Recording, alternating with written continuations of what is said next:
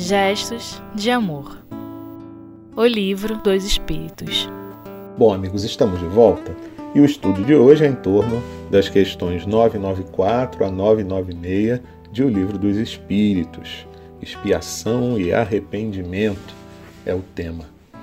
E na questão 995, Kardec pergunta assim: Haverá espíritos que, sem serem maus, se conservem indiferentes à sua sorte? Então, vamos entender essa pergunta aqui. São espíritos, então já desligados do corpo, ele está falando aqui dos espíritos no mundo espiritual. Então, que sem serem maus, então eles não praticam o mal propriamente, né? Então eles não têm a vontade de prejudicar ninguém, não têm essa intenção na, no, no seu sentimento, eles não nutrem isso. Mas eles podem se conservar indiferentes à sua própria sorte, então é aquele que não está nem aí para o que vai acontecer com ele, se tem alguma coisa que eles esperam que seja boa, alguma coisa que seja ruim, se eles vão sofrer, se eles vão ser felizes, ou seja, eles estão indiferentes. É isso que o Kardec quer, quer saber. Se existe esse tipo de espírito. E aí os espíritos respondem há espíritos que de coisa alguma útil se ocupam. Então, é uma resposta afirmativa. Né? Então, tem espírito que não está preocupado com nada. Né? Só que aí os espíritos continuam dizendo assim: estão na expectativa. Então, eles esperam alguma coisa. Olha, gente, que coisa interessante, né? Quantas vezes a gente não se posiciona assim, né? A gente não está preocupado com nada, a gente não quer saber de nada, está indiferente às coisas que acontecem à nossa volta, né? E a gente está sempre esperando que algo aconteça. É aquela história, eu não quero participar, eu não quero ser protagonista da história. Eu quero esperar que os outros façam por mim, que os outros laborem para, por alguma coisa acontecer. Então, retomando a resposta dos espíritos, estão na expectativa, mas nesse caso sofrem proporcionalmente. Devendo em tudo haver progresso, neles o progresso se manifesta pela dor. Então, vamos entender um pouquinho isso aqui. Eles estão na expectativa, não se ocupam de nada, mas nesse caso sofrem, sofrem proporcionalmente. E esse sofrer propor proporcionalmente é muito interessante, meus amigos, porque vocês já pararam para pensar quantas coisas a gente poderia fazer para evitar determinados sofrimentos, mas a gente não faz? Então, é uma coisa engraçada, né? Porque pode ser até contraditório. Eu não quero sofrer, mas eu também não faço nada para que o, o, o que me causa dor vá embora. E às vezes só depende de mim, está nas minhas mãos, e eu não faço absolutamente nada. Então eu sofro em proporção da minha não ação no bem. Na minha somente expectação, expectativa. Eu estou esperando alguma coisa.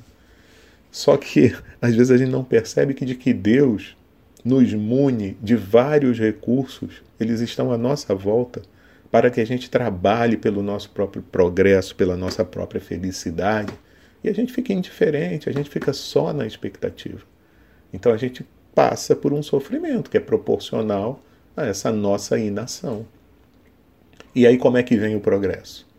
Dizem os espíritos no final da resposta: vai se manifestar pela dor que a dor é o famoso aguilhão que vai nos impulsionar quando a gente não quer caminhar sozinho. Quando aquele animal teimoso né, quer parar, como é que faz o condutor? Dá uma, uma espetada no bicho para ele seguir adiante. Né? Então é mais ou menos assim que a lei de Deus também se manifesta para nos empurrar.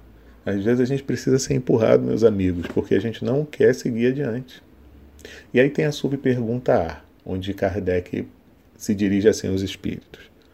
Não desejam esses espíritos abreviar seus sofrimentos? Então vejam, ele está indiferente, ele sofre pela conjunção onde ele se encontra e mas ele não quer fazer isso. E Kardec pergunta se eles não poderiam. E aí os espíritos respondem, né? confirmando o que diziam antes.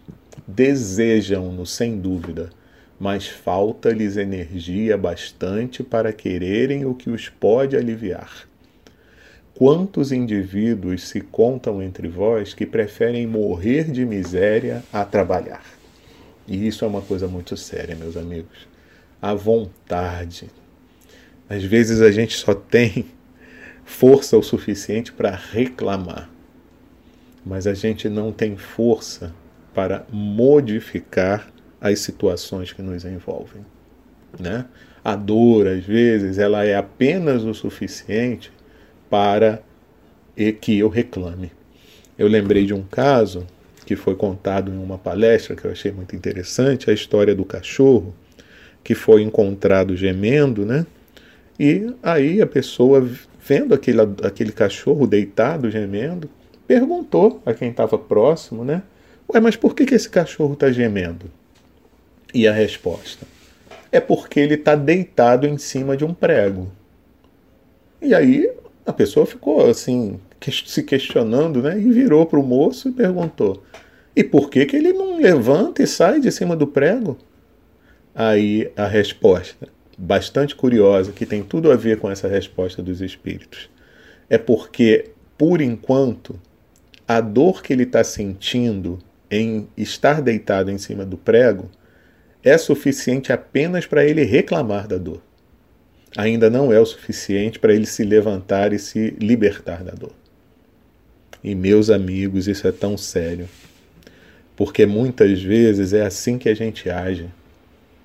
Nós temos tudo para sairmos de uma situação que nos desagrada, mas a dor ainda não é o suficiente. É por isso, né, que às vezes, infelizmente, a dor tem que se intensificar para que a gente possa se retirar daquela situação, para que a gente possa querer, para que a gente possa ter efetiva energia, efetiva vontade.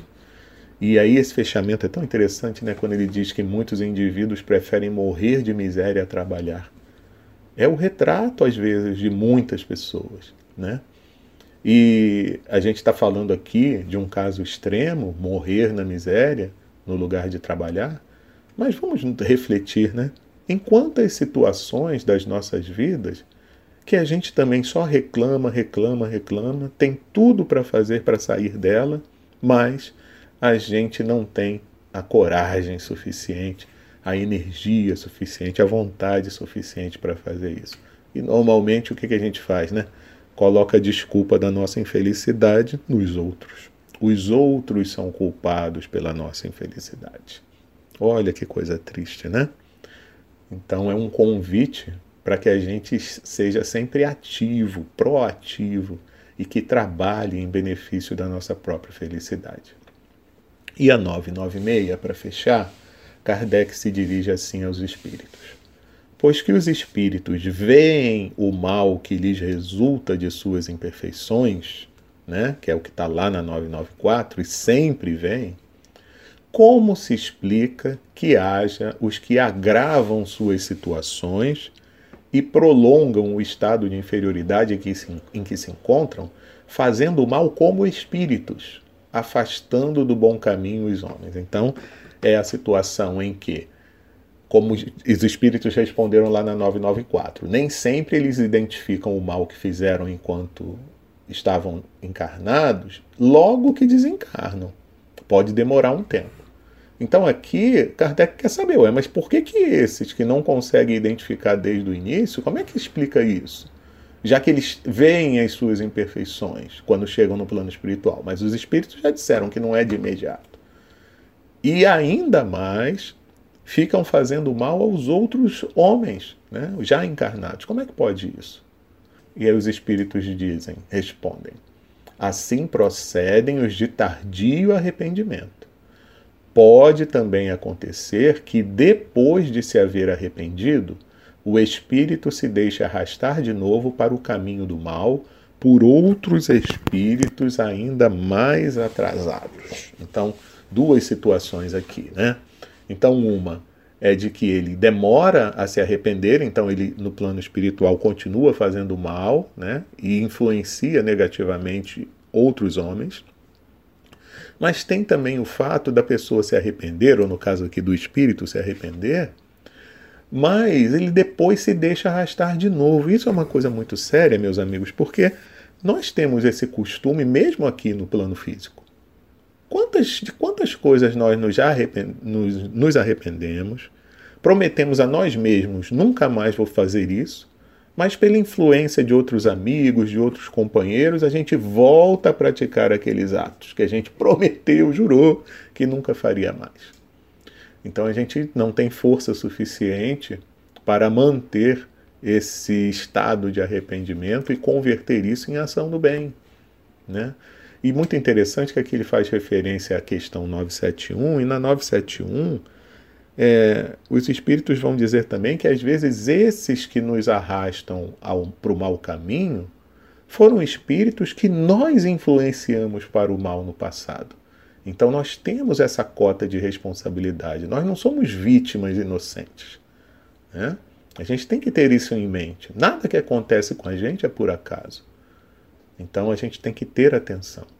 Eu acho que a grande lição dessas questões é trazer para nós essa vontade, né, que ela se estabeleça na nossa vida, essa vontade de nós superarmos os nossos as nossas imperfeições, as nossas mazelas, a gente ter coragem, ter energia suficiente para trabalhar pelo nosso próprio bem.